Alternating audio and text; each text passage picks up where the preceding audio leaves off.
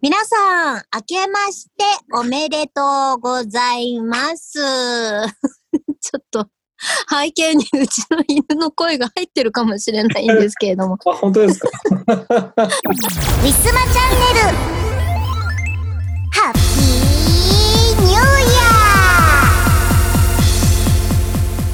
ーゲップしてた。思いっきり。なかなか新年早々、ゲップはよろしくないです。ちょね。ちょちょなかなかいいと思います新年早々はい。というわけでですね、なんと2021年ですよマイナさはい、2021年。んもう我々は未来に生きてますよ。どういうことですか？わかんないけどはい、これ撮ってる今まだ年を明けてないんですよ。それそれを言っちゃおしまいなんですけれど。あ言う言っちゃダメ。ここカットしといてくれいやいや言ってもいいけど。未来に生きてるっていうからそういうことかと思いあました。確かにその通りですだだそうじゃなくて、なんか子供の頃ってうん。まあ我々わ我々じゃないわ。私が あのおじさんだからかもしれませんけどもう2021年って超未来に思ってたんですよ、はい、今時の皆さんはもう分かんないですけれども。あーでも「ドラえもん」のあそうだ。ね時代とかはもう2020年。ね未来ですよね。ううん。んですよね。ですよ。未来に来ましたね私たちとうとう。すごい。未来に来たんだ。えー、なんか思ってたのと全然違うみたいな。ある意味ね。ある意味思ってたよりすごいお全然違うみたいな そういう感じありますね。うん、なんかあんまりこうド派手な変化みたいなのはないんですけれどもうんなんかねうん空飛んでる交通機関が当たり前とかそういうのはないんですけれども。本当にもう。確かにでもなんかこうやってスマホでなんかねずっと会話したりとかするのが当たり前の日常とかいうのはやっぱり10年20年前とか私たち子供の時って全然なかったから。ね電話しかなかったもんだって。うんびっくりしちゃいますよね。ですよねうんなんか昔の SF 小説とかでもこの携帯電話とかスマホみたいなほとんど出て、うんうんみんな全然想像してなかったものの一つなのでもう本当に我々は未来に来てますよやっぱり。いやーこれからもいろいろとね技術とか研究とかうんどんどんし、ね、進んでいくと、ね、私たちがもうおじいちゃんおばあちゃんになって死ぬ間際になるとまた違う未来があるんでしょうねきっあると。んでしょうね。うんねだこのコロナ禍の話も笑い話になる時が絶対来るんですよ。昔こんな時代があってねみたいな感じでみんなそうそうそうそう。みたいな教科書に載ったりとかしてね、う、ん。そういうねそれそういう、まあ、笑い話ではないけどまあまあ そういう感じになればいいんですけれどね。ですよね。この近代的な社会の中で疫病ですからね。まあまあなんかね今までもこういろいろあったみたいなんでね昔は。うんうんうんうん。今今よりもうちょっと、まあ、科学とかが進んでなかったにせようん。いろんな疫病が何度も襲ってきてその度にこう人類は打ち勝ってきたわけですよ。ねなんで今回もえ。きっとね、時間はかかっても大丈夫ですよね。この通りはい。そういう 何言ってるんでしょうかね。死にまあまあ絶対まあ負けないぞというね、気兼ねで今年は頑張っていこたう。くないでございますですよ。はい。そんなわけでね、2021年ね、あの、なんだっけウィスマチャンネルをね、はいやっていきましょうかね。はい、よろしくお願いいたします。はい、よろしくお願いします。この番組はイオシスとウィステリアマジックの提供でお送りします春ですね。ワクワク御朱印集め始めませんか？ ARM が送る東方ボーカルアレンジ集。書き下ろしのワン、ツー、サンパイを含む全7トラック収録。東方狛犬課長。イオシスショップほか、同人ショップにてお求めください。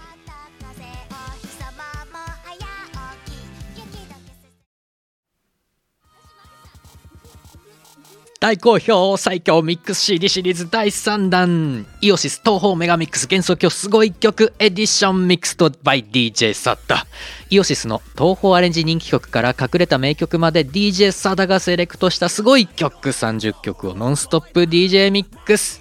作業用 BGM やドライブにも最高だぜ。イオシスショップほか各種同人ショップにてお求めください。はーい。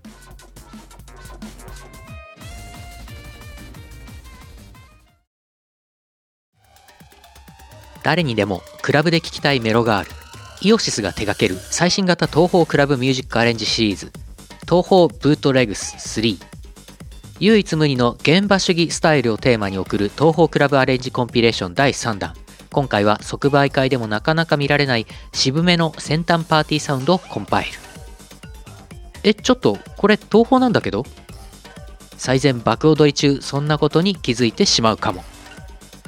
イオシスショップほか各同人ショップにてお求めください。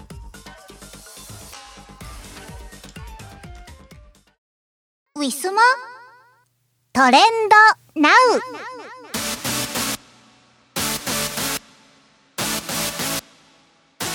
このコーナーは今まさにこの瞬間に開いたツイッターのトレンドを追っていくコーナーです。さて今年初の配信本日一体何がトレンドに上がっていますでしょうか？まずは企業のプロモーション、えー、ネットフリックスジャパンによるプロモーションになります。ハッシュタグ、全裸監督。すごい名前ですね。えー、全裸監督シーズン2の、えー配信が決定しましたということで、えープロモーションの、えー上がっておりますね。はい。ネットフリックス、ネットフリちなみに私は入っていないのでわからないんですけれども、これはネットフリ専用の配信なんでしょうかね。全裸監督っていうね、タイトルがすごいワードなので、ちょっと気にはなりますけれども、えー動画もね、ちょこっと上がってますのでね、なんか 気になりますね。面白そうですね。はい。お正月ももう明けますけれどもね、えーたくさんなんか配信系とかもやっぱりにぎわっていそうですね、えー引き続きお家の中で楽しめる配信系というのも、えーチェックしていくといいのかもしれないです。さて、え一般のトレンド1位からいってみましょう。ハッシュタグあなたっぽいお餅。正月っぽくていいですね。えーとこれは診断メーカー系なのかな？あ診断メーカー系だ。あなたっぽいお餅ということでなんかどんなお餅なのかね？お雑煮とかなんかねえーずんだ餅とかなんかいろいろ診断でね結果が出るみたいです。皆さんお餅食べられましたか？私はいつもお雑煮にして食べることが多いですね、えー結構切り餅をね買って、えー家で食べることが多いんですけれどもワンパックで買うと割と 500g とか尋常な量じゃない一人じゃちょっと食べきれない量が入ってたりしますね、えー今回は少量のパック何個入りだったかな、えー10個入りか8個入りかそれぐらいのがありましたのでね、えーそちらを買いました。お雑煮美味しいですね。お雑煮大好きです。自分で作ります。えー、2位のトレンド、ハッシュタグ、二宮んち。えー、嵐がね、昨年末で活動終了いたしましたが、えー、二宮んち、えー、スペシャル番組ということで、えー、えー、嵐壺人気企画も引き継ぐということで嵐のね今まで嵐が持ってた冠番組系も一緒に終了して、えー、それを引き継ぐ形で番組がね継続して今年続いているものとかもあるみたいですね。えー、二宮君の、えー、お正月からフル稼働ということでスペシャル番組「えー、二宮んち放送」ということで話題に上がっているようです。嵐は活動グループとして解散しても個々での活動は今後もやっていくみたいですね。3位のトレンド。謎の安心感。何なんだろう。謎の安心感。うーん。何が一体いやなんかトレンドに上がっているんだけれども。うんと何なんだろうな。ハッシュタグもついてるね。謎の安心感。謎の安心感っていうハッシュタグもしくはワードで、えー、皆さんがおのおのなんか自分のこう安心感をこう感じるような動画だったり、えー、出来事だったりそれをね、えー、つぶやいているそうです。元ネタどこから発信したんだろうな。ちょっと気になるけれどもはい、えー、4位ハッシュタグ。えー、VS 魂盛り上がっていこうぜ。えー、これも、えー、確か VS 嵐かなんかの後番組ですかね。相葉くんが確か引き継いだ形の番組になっているはずです。はい。今後もね、えー、嵐ファンの人は応援していってください。ということで、えー、5位のトレンド。お餅タイプ。あこれもさっきの診断メーカーにえー、ね準ずるものですね。同じですね。はい、えー、6位。オタク気質。また今更なんか不思議なワードが上がっています。オタク気質。これもなんかえー、っとうーんとなんだろう。オタク気質。なんでこんなにトレンドに上がっているんだろう。うんとオタク気質っていう番組なのかな？もしかして。そういうわけじゃないのかな？何なんだろう？でもオタク気質ってつぶやいてる人普通につぶやいてるパターンが多いですね。ああとは先ほどのお餅タイプの、えー、診断結果のところに、えー、診断結果の説明のところにオタク気質っていう文字が上がってるのでそれなのかな？7位。雑煮の人と相性なんだろうお餅タイプのあのね診断メーカーがとにかく流行っているっぽいですね。多分その関連だと思います。おーみんなお餅私も後でちょっと占ってみようかな。はい、えー、8位のトレンド。レックムービー。なんだろうレックムービー。うーんとえー、あえーとこれは曲。楽曲の話ですね。レックムービー、えー、スノーマンエブリーシングイズエブリーシングっていうなんか曲なのかな？が、えー、すごく人気を呼んでいるみたいです。はい、うーんなんかいい曲だって言いますのでね。気になる方は、えー、ご自身で聴いてみてください。えー、9位のトレンド「天気の子」えー、これがさっきちょっと私もツイッターでお知らせ見ましたが、えー、天気の子地上波初放送ということで、えー、それがねトレンドに上がっています。天気の子私は劇場で見ました。はい。ね皆さん気になる方、えー、テレビであもうこれ配信してる時は終わってんだはいです 10位のトレンド。あんころ餅の人と相性。もう全部お餅の診断名 じゃないか、これ。ちなみに11位も、あのー、あと、砂糖醤油の人と相性抜群。えー、12位も力うどんの人と相性。みんなお餅診断大好きすぎるかということです。はい、えー、以上となりますが、えー、新年一発の配信のトレンドは以上となります。皆さんお餅診断やってください。以上トレンドナウのコーナーでした。ウィスマ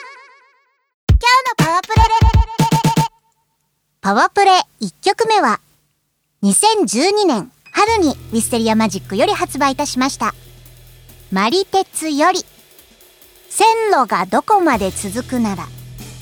作詞作曲磯村海でお届けいたします。聞いてください。あこの線路がどこまでも続いているのなら。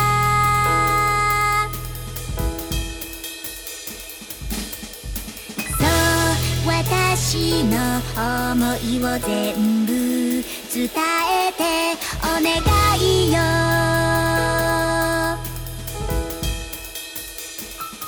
それは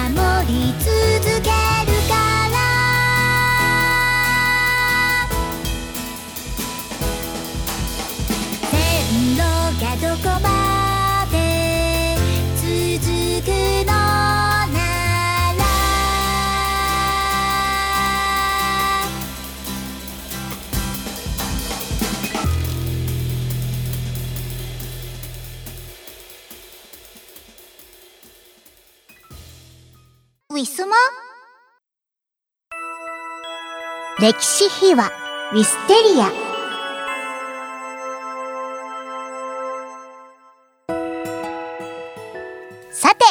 年を越しましたマリテツの最終パートをお聞きください次行っても大丈夫ですか？はい。お願いします。えっ、と、線路がどこまで続くなら、はい。はい。これもまた名曲でございますね。名曲ですね。まあ、主にはやっぱりこれはなんかブルートレイン、寝台列車のをテーマに歌ってるような曲でございますね。うん。なるほど。うん、なんかこう、本当に旅に出たくなってきちゃうから、あれなんですけど、ブルートレインはどっからどこまでですっけ？それはまあいろいろなんですけど、うん。まああった頃はまあほぼだから日本全国ですよね。あ、そうなんだ。なんかこう、部分部分でこう区切ってる感じなんですか？ブルートレインって。区切ってます、区切ってます。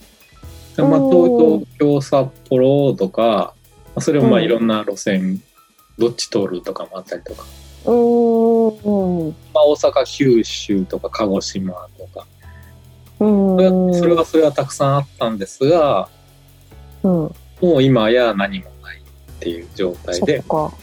で、まあ、寝台列車としては今、えー、東京から、まあ、出雲とかに行く、サンライズ出雲、はいはい。あのーなんか、パワースポット好きな女子とかからすごい人気があって、結う構、んうん。出雲大社にお参りに行く、うん東京からお参りに行く人うがんよく乗るっていう列車ですね。そうなんだ。私もい出雲行ってみたいんですよね、一回は。ぜひね、サンライズ出雲で行ってください。はい。あ、はい東京から乗れるんですね、サンライズ出雲。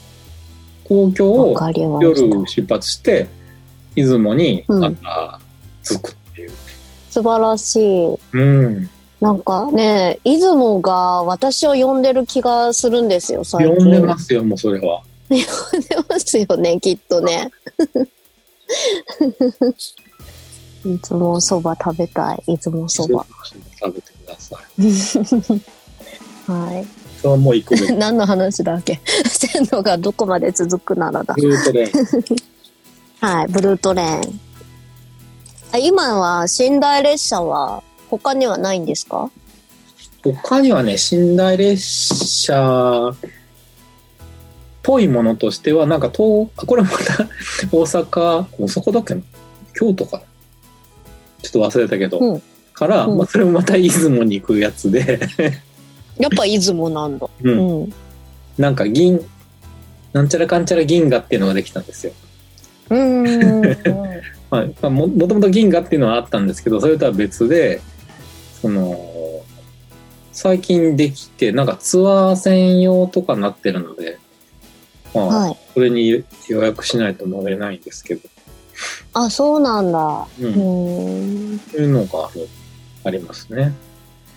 いや、ずいぶん、ブルートレイン廃止でずいぶん寝台系がなくなっちゃったんですねあ。とは超高級なやつなんだっけ？四季島。特別、特別列車みたいな感じのやつですか？一人一人50万とか100万とか。そんなうん。わクルーズーそうトレインなんだはい。どこまで行くんですか、それ？まあどこにも行かないんですけどね。どこにも行かないの？どういうことですか？なんか近所を周遊するみたいな。まあ、近所ってこともないけど、まあもまあ、ほ路線にもよるんですけどうん。どっからどこに行くっていうよりはちょっとこう大阪から中国地方から一周して戻ってくるとか、うん。七つ星っていう列車だったら九州の中をくるくる回って楽しむみたいなやつとか、列車の中を楽しむ感じのってことですかね、ねじゃあ。だから寝台になってて、でまあ、もちろんレストランとかも全部セットになってて、うん。途中例えば降りてどなんか観光したりとかもセットになっててみたいなあ、そうなんだ。降りてはできるんだ、じゃあ。降りて要するに降りる時間をこう作ってはいはい設定はい。されてるやつとかあります、なるほど。へえ。50うんそれはそれでいいし乗ってみたいなとは思うけどちょっとなかなか商品にはね、そうですよね。手が出ないっていうか、ううんん。なんか人気もありそう、それなりに。そうなんですだからそう高いの高いのにっていうかまあ高いから高いから？うんうん高いからかどうかわかんうんないけど、それでも人気があって全然多分チケット取れないっていうですよね、多分ね。半年先ぐらいまで埋まってたりするんでしょうね。ありますね。へえ。線路がどこまで続くなら、曲の内容の方は全然いけない話してる。これもう本当にあのいい曲なんで皆さん聴いてください。全部そんな感じになっちゃいます。そうそうそうまあまあそう言い出したらまあそういうことになっちゃうんですけど、じゃあ次、次行きますかそう。ですかはいどうも。はい。旅に出かけよう。はい。はい旅に出かけたいですね。旅に出かけたいです。なんかここら辺のでも線路がどこまでとかか旅に出かけようとかゆったりした曲ってウィステリアマジックってあんまり作んなかったりするじゃないですか。うんうんうん。うん、でも割とリスナーさんの中にはこういうゆったりした曲が好きな方もいらっしゃって、あそうなんですか？うん、なんか結構結構こう頻繁に聴いてくれてるみたいですよ。そうなんですか？それは嬉しいですね。はい。確かに貴重ですもんね、こういうしっとりとした。うん。そうですね。考えてみたらね。なんかちょっとこうエモいというかこうエモーシャルなうん、感じの。もうエモいよ。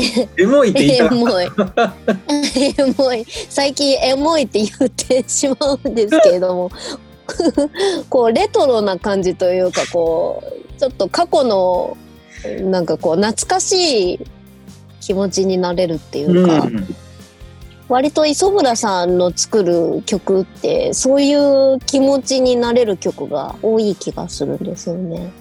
エモい磯村君がエモい曲。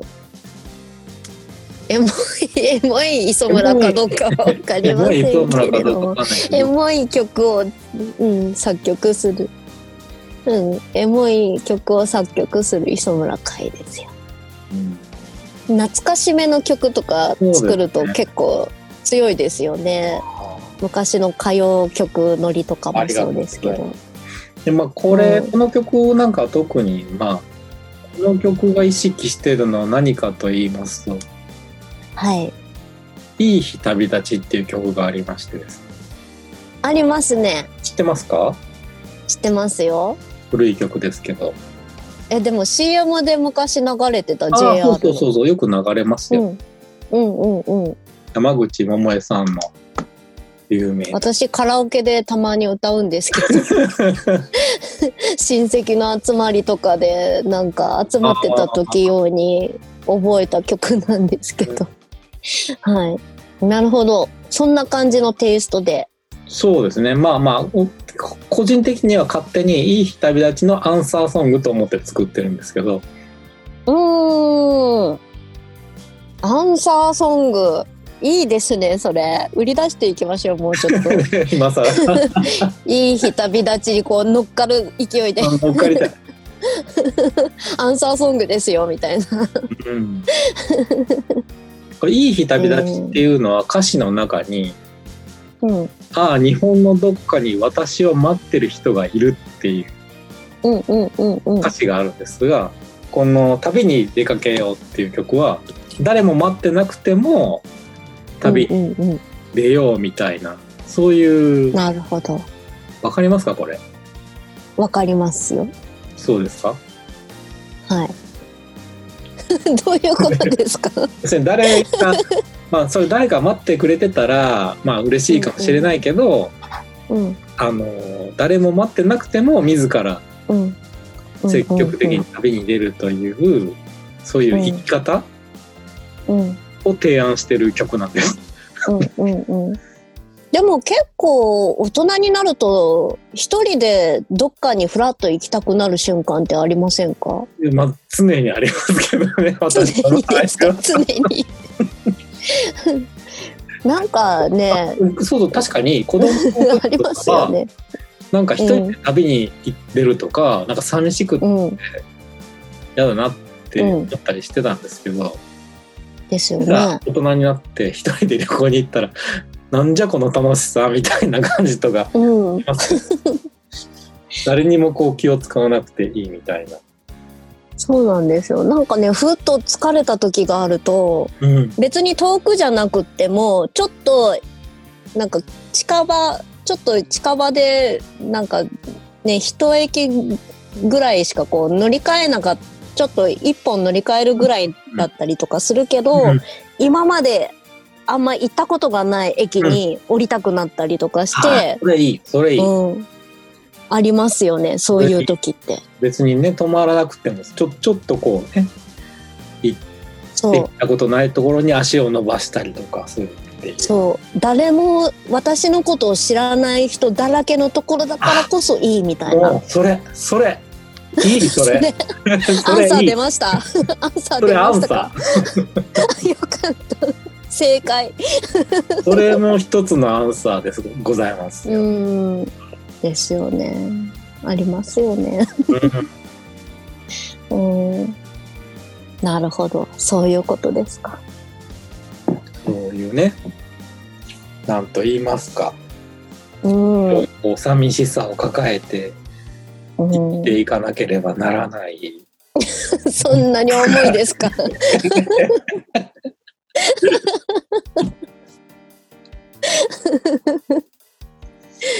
はい。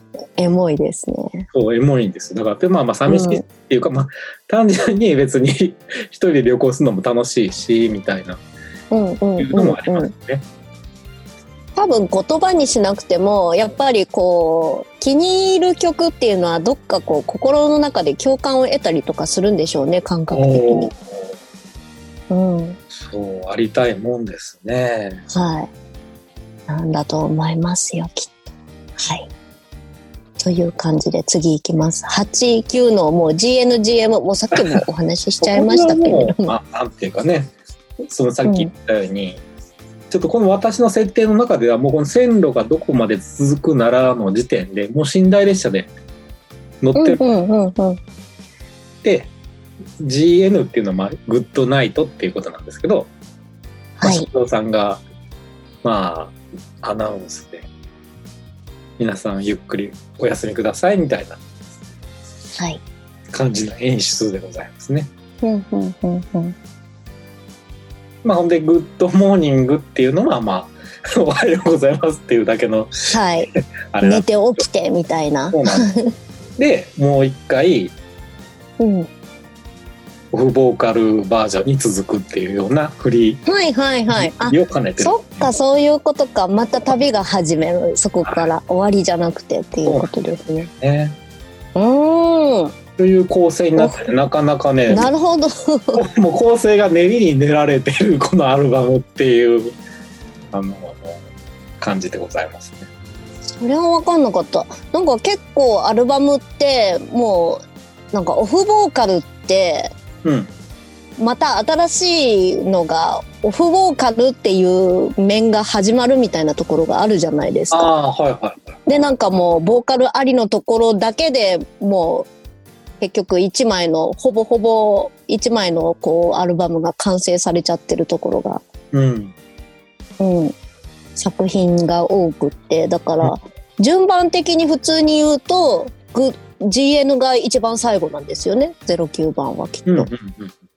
普通の作品の構成だったら。で、なんかこう Good Morning の方が、まあ、例えば一番トップに来たりとかすることもあったりとかしてそこから始まって、うんうんうん。ねですよね。なるほど。今ちょっと感心しました。感心しました。感心しました。感心しました。そっから始まるんだそうなんですよ。あれ17番 GN がうん。そうだよね。でここでも GN が終わり。最後。にっていうかあ GM はオフボーカルにするほどの音源がないので、うんうんうんうん、うん、もうマリアさんのセリフだけなので。はい。オフボーカルにしてもなんかピンポンパンポンしかないので入れてないっていうのもあるあんですけど。確かに。うんうんまあこれですごい。ちょうどいい綺麗にしまった。あーす。ごい。もうちょっともっと言ってくださいよ。あちょっとなんか今回は初め 初めてじゃないですけどちょっとこう対談としての意味を感じました。初めて？特にこうなんかこうすっきりしませんか？多分ねリスナーさんはすっきりしたと思うんですよ。私がすっきりしたもんなんか。うん。あそんなことあったんだと思っそうもうこういうの聞きたいんですよ磯村さん、あちょっとねうん。みんなちょっとね、あの押し入れにしまって埃かぶってるかもしれない。マリテッドをちょっと引っ張り出してきてみてもらって、ちょっと歌詞カードと一緒にね、もう一回聞いてもらえると、嬉しいな。確かにねこれでお休みで終わるって。なるほど。素晴らしい。磯村さんすごいすごいしっかり練られてるんですねこの一枚。さすがですね。自分でも思ってもこんなのできないわ。やってくださいまた。また練ってください、ね痛いですね。はい、マリテツ2ですからね。それはねなかなかこれがあると2とかちょっとおいそれと作れないような。確かに。我ながらのなんか出来が良すぎましたね。そうなんですよ。ということで。はい。マリテツ特集やってまいりましたが。はい。いかがでしたでしょうか。ねジャケットについてもまだ言ってなかった稲垣美子さん。そう。これ私のイメージでちょっとなんか桃鉄みたいな感じかなって思ったんですよ。最初。私のこう鉄道に対するその知識が桃鉄しかないもので。うん。桃鉄なのかなって思ったんですけど普通にこういう感じです？車掌車掌さんなのかな？さすこのなんか39の車掌さんかなと思うのピンクバージョンかなと思ってなるほど、なるほど。いいなと思ってたんですけどうんうんうん。うんなんか電車に乗ってる人、みんなこんな帽子かぶってますよ。そうですねうん。腕章ってしてましたっけ？あれは、あれはあったりなかったりだと思うんですけどうんうんうんうん。もう最近はあれですね女性のね車掌さんとか、うん女性の運転手さんとかもたくさんいらっしゃるので、うん。うん、鉄道も開かれていきますよ。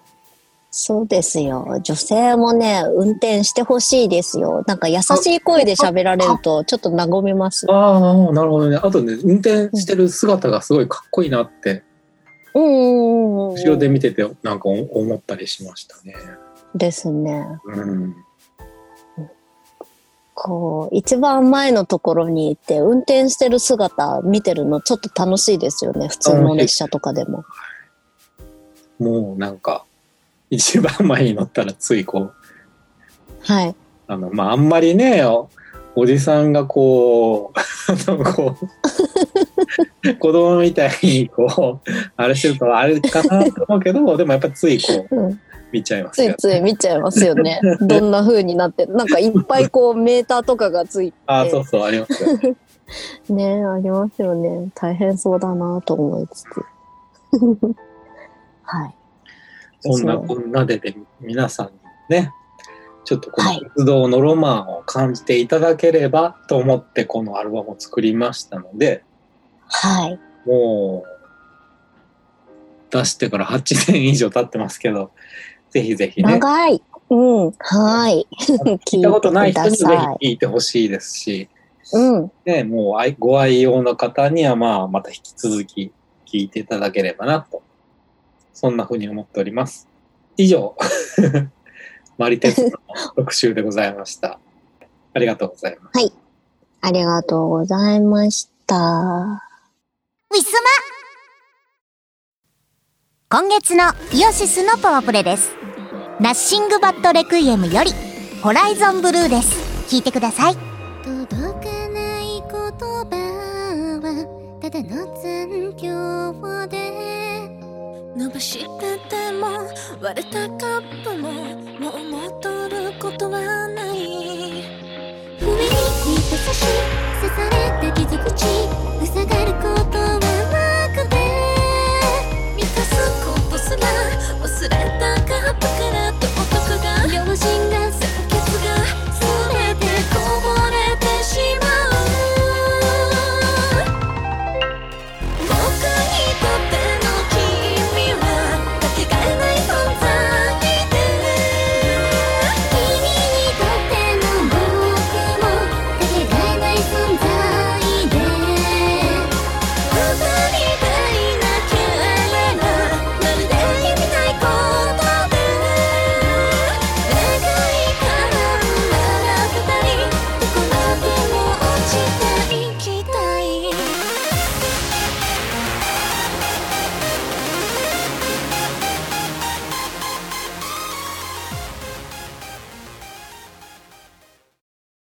ウィスママリニャのトップ5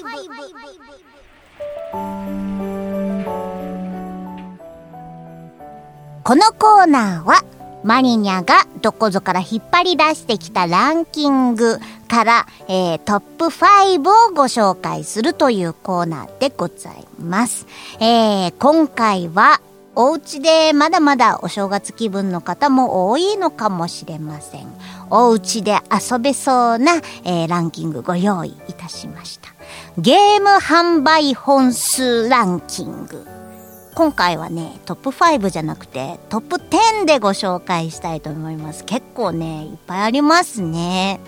えー、まず10位から。遊び大全51、51って読んでいいのかな？そのまんま。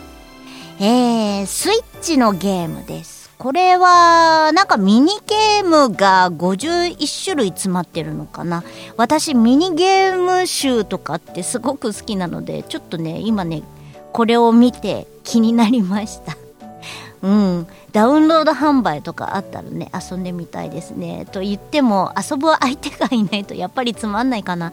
コンピューター対戦とかできるのかもしれないですね。なんかオセロとかね、そういう、えーカードゲームとか、そういうのが詰まってたりするみたいですよ。え9位。スーパーマリオ 3D コレクションスイッチのゲームです。スーパーマリオ 3D コレクション 3D のゲームがいっぱい入ってんのかなねなんかパッケージだと3種類のパッケージがこうババーっと出てる感じになっておりますけれど、えー8位スーパーマリオパーティースイッチのゲームです。これもマリオですね。マリオはやっぱりなんかゲームたくさんあるんですね。スーパーマリオ 3D スーパーマリオパーティー。えー、7位大乱闘スマッシュブラザーズスペシャル。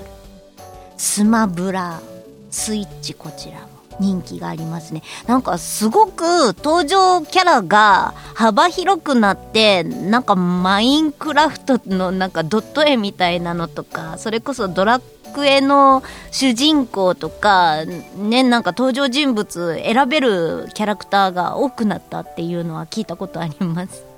あのね、マリオとかカービィとかすごい小さいのに対して、ね、ゼルダの、えーね、リンクとか、ね、そのドラクエの主人公とか、等身高いのと、なんかね、全然こう、世界が違うのがこう、対戦するっていうの、ちょっと面白いですね、ビジュアル的に。はい。マニア持ってないけど、ちょっと見てみたいです。誰かが戦っているのを、横で見ていたい。私、格闘ゲーム絶対下手くそだと思う。はい。なんかこういうの配信したらきっと私コテンパンにやられて面白いんだろうな、みんな的には。はい、なんて思いつつ。えー、6位。マインクラフト。ねえ、マインクラフト、マイクラ、こちらもスイッチの方がね、売り上げがあります。うん、ですね。というか、これ全部スイッチが占領してます。先に言っちゃうけれども。はい。えー、プレステとかもね、えー発売されましたけれども、まだまだ品薄の状態ですからね、えー買ってる人は少ないのかもしれません。まあ、それゆええーみんながね、え持ってるスイッチとかの方がね、ゲーム数、えーゲーム販売数が多いのかもしれないですね。マイクラもちょっと気になるけど、面白いって言いますけれどもね、自分でダンジョン作ったりとか、家作ったりとかするゲームなんですよね、確かね。はい。私こういうのやってもね、センスないんですよね。センスがないからね、なんか誰かが作ったので遊びたいです。はい。えー、いよいよトップ5いきますね。5位、スイッチ。ピクミン3デラックス。ピクミンって3まで出てた？あれ？2まで、なんか昔ゲームキューブとかで出てて、私それ持ってたんですよね、ピクミン。あ、恐ろしい世界だなと思いつつも、結構やっぱこう操作性とかね、面白くって好きだったんですけれども、ピクミン3デラックス、なんなんだろう、なんかいろいろまた追加されたりしてるんでしょうかね、気になります。えー、4位。マリオカート8デラックス。なんか全部デラックスついてる。デラックスとかコレクションとかタイゼンとかなんかこう集大成のものが多いんですかね。うんにしてもマリオカートって8まで出てるんですか？すごいですね。パッケージ変えて8まで出してるっていうの。ね、なんかドラクエとか FF とか RPG とかでもう全く全然別のものだったりとかするのはわかるんですけれども、まあよくてちょっと機能性が変わったりとかアイテム追加したりとかコースが変わったりとか するくらいでしょ？それが8まで出てそれでもこう人気が廃れずに売れてるってすごいですね。マリオカートマリカーね。マリカー。お友達私もね学生の時にお友達が持ってて親友のお友達が持っててでお友達の家までやりに行ったことがあるんですけれどもいっつもねあの最新スコアがねその友達じゃなくてね友達のおばあちゃんがね スコアね毎回毎回すんごいスピードでねクリアしてるのがねレコードに入ってるんですよ。おばあちゃんねまあもうお亡くなりにはなってしまっているんですけれども当時ねおばあちゃんすごいゲームうまいんだなっていうのでね私はね超尊敬してました。はい。えー、4位、えー、4位は言った、えー、3位リングフィットアドベンチャー。マリには全然手つけてないです。スイッチ。えー、ね、あの、コロナ太り、お正月太りの解消にね、えー筋肉系をこう鍛えるのにいいのかもしれないです。私はどうして運動苦手なんだろうな本当にリンゴフィットアドベンチャーやらなきゃいけないね。誰か、誰かやれって、やれって背中を押してください。お金がもったいない。2位。集まれ動物の森。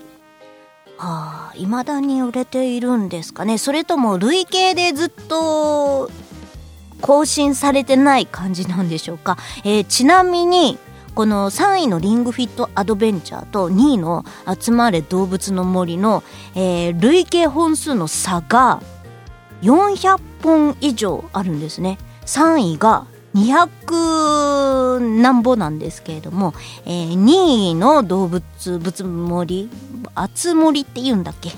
ねあつ森が、えー620本っていうことでえー、ね620本なのか万本なのかちょっとわかんないえーと600、600、600万本だ、これ。はい。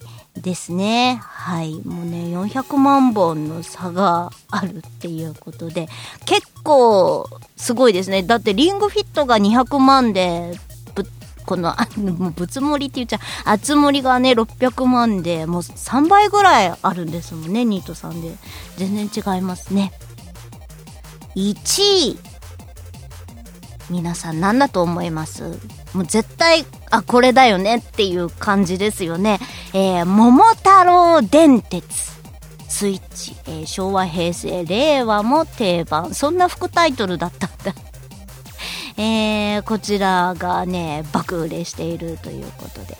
あ、これ全体的に今週だから1週間分なんですね。1週間であつ森まだ売れてるってすごいですね。はい、というわけで、えー、桃太郎電鉄、絵柄がね、ガラッと変わりま、変わりましたね。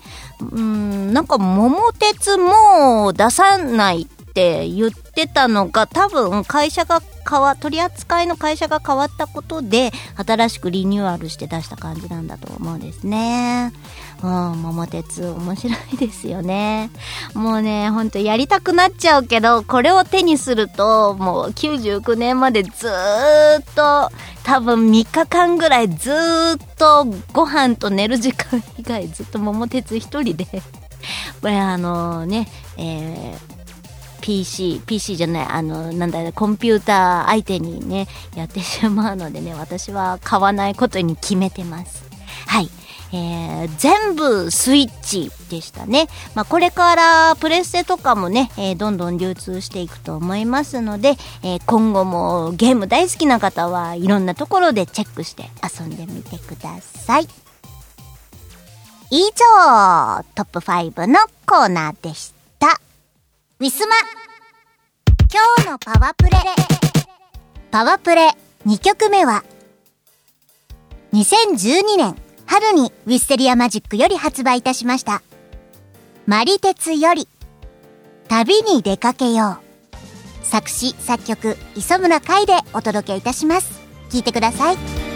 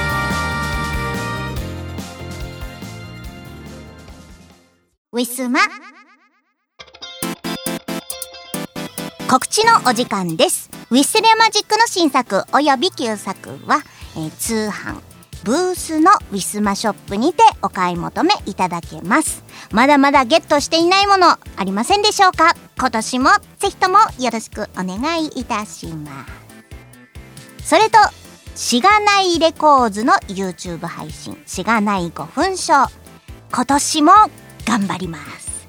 月曜日キムさん。木曜日私藤原まりなが担当でお互いに次回のトークテーマを決め合って、えーそれについて語る約5分間。約5分間の、えー番組となっております。もうね私は結構5分を守っているんですけれどもキムさんは10分になったり15分になったりするみたいですね、えーだいぶボリューミーな内容となっておりますのでねえキムさんねトークうまいんだよね。私は本当にねわかんないトークテーマだと本当に短いです。内容が薄いものになっております、えーそんな私も、えーぜひとも楽しんでいただけましたら幸いです。えー配信の時にね、えー、ツイッターの方でも告知しておりますのでどうぞチェックよろしくお願いいたします。それと、えースマホのアプリトピアの、えーカラオケ配信を、えー各週金曜日夜の9時から配信しております。次回は1月の15日の21時ね夜の9時を予定しております。えー内容は約1時間から1時間半となりますが雑談そして、えー歌でお届けしております。歌はだいたい3曲から 5, 5曲ぐらい、えーお届けしております、えーカラオケのあの配信をね配信機能を使ったものなのでオリジナル曲ではないのですが、えーカバー曲マリニャに歌ってほしいものとかありましたらね、えーぜひともよろしくお願いいたします。 JOYSOUND でね、えー配信されてるそこそこ人気のある曲だったらまず入っていると思います。よろしくお願いします。えーそれと今年はライブ。ね、前回ちょっとお話ししたかもしれません。ライブに出演予定でございます、えー2月の7日。岐阜の方になります。オトラッテレコード、えーフィフスフェスティバル。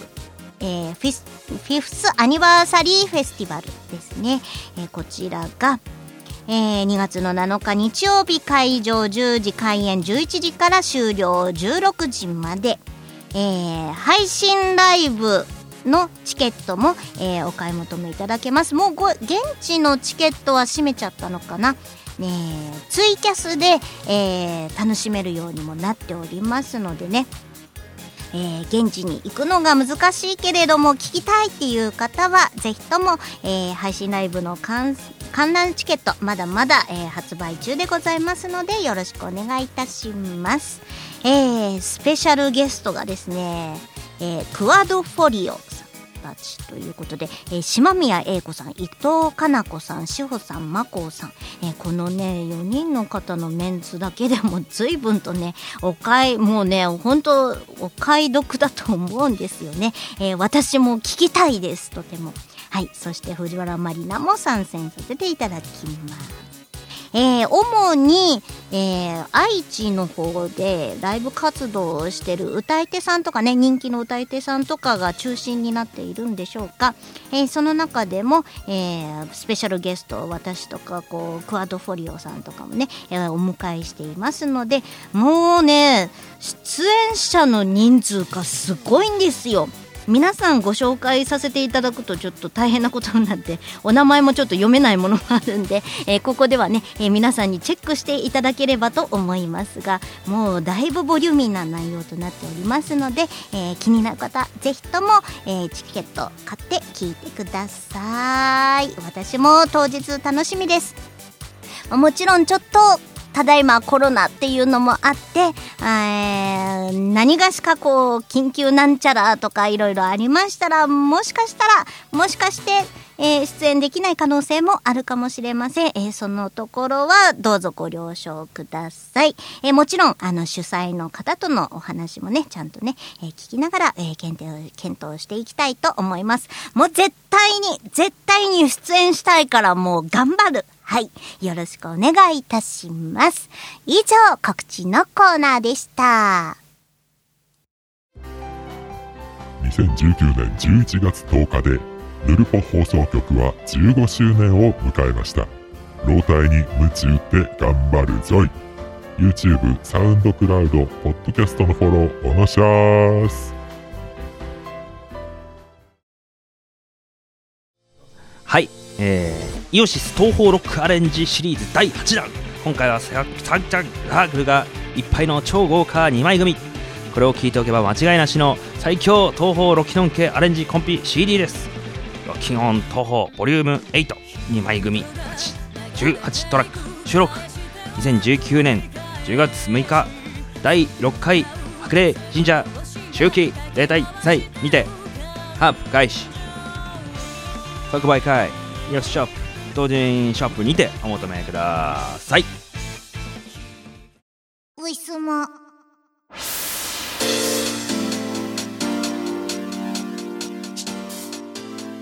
お別れのお時間がやってまいりました。ね、今日はしょっぱな磯村さんとのワイワイトークでいかがだったでしょうか。